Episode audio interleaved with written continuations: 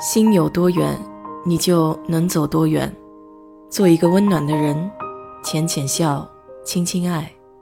我是 DJ 水色淡子，在这里给你分享美国的文化生活。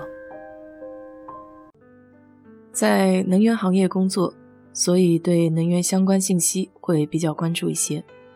我一直对德州太阳能的发展比较感兴趣，因为德州的阳光不仅充足。而且光照持续时间比较长，这种自然的能源应该好好利用。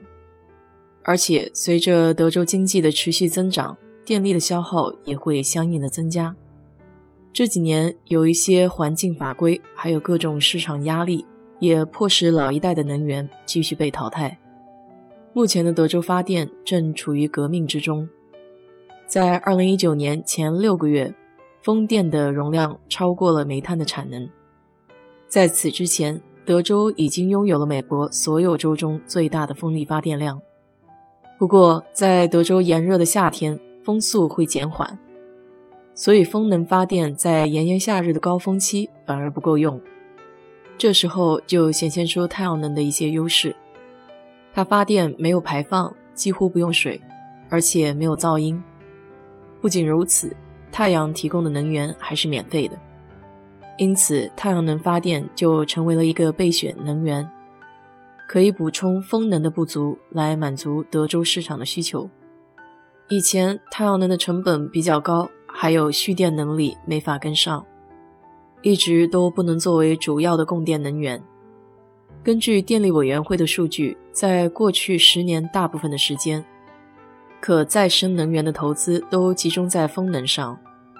不过，最近这些年，随着电动汽车的兴起，特别是特斯拉公司降低了锂电池的成本，再加上太阳能板制造技术的发展，使得太阳能行业可以提供具有成本竞争力的电力服务。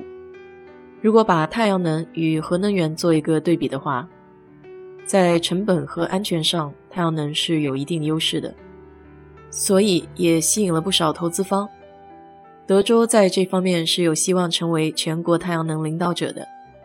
对于一个持续需要更多电力来满足日常需求的州来说，用化石燃料还有可再生能源混合发电将是至关重要的。目前，德州圣安东尼奥 CPS Energy 就拥有德州最多的太阳能发电厂，高达十三个。它通过与全国各地运营商的电力购买协议。为圣安东尼奥地区以及周围的地区都提供了电力服务。太阳能产业的发展也将会带来区域经济发展和大量的就业机会。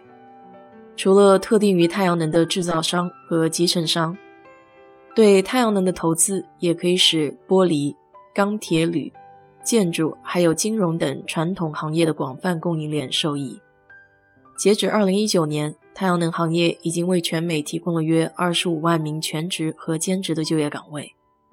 当然，最近由于新冠的影响，这个行业也受到的冲击比较大。不过，目前油价如此低迷，再加上新冠病毒的肆虐，我想大多数传统石油行业中的公司也都会开始考虑转型的事宜。那么，再生资源必定会是其中一个考虑项目。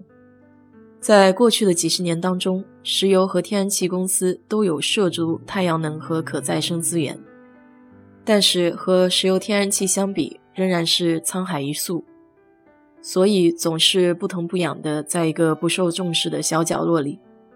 这种情况正在转变中，因为低碳业务组合可以保持油气公司在新能源市场趋势中占领先的地位。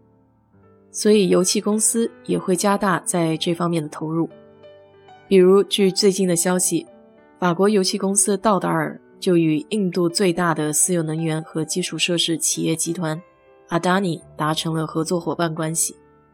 他们将建立一个合资企业，阿达尼的绿色能源有限公司阿焦将把其中运营的太阳能资产转让给该合资企业。这些项目分布在印度的十一个州。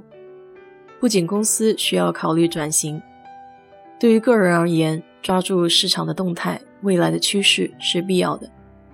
无论是在公司里上班，或是正在找工作的朋友，如果你的行业与市场息息相关，那么这些信息对于个人的发展是有帮助的。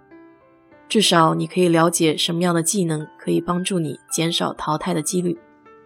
好了，今天就给你聊这么多。如果你对这期话题感兴趣的话，欢迎在我的评论区留言，谢谢。